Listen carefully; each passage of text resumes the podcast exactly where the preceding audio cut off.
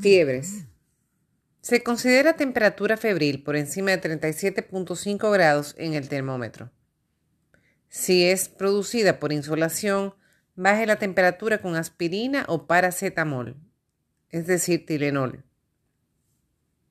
Si estás navegando, evacuar al paciente lo antes posible si las fiebres son producidas por infecciones respiratorias, renales, abdominales, etc. Recordamos que esta información nos llega a través de el libro de el doctor José eh, Joaquín Puello titulado Manual de Medicina Naval.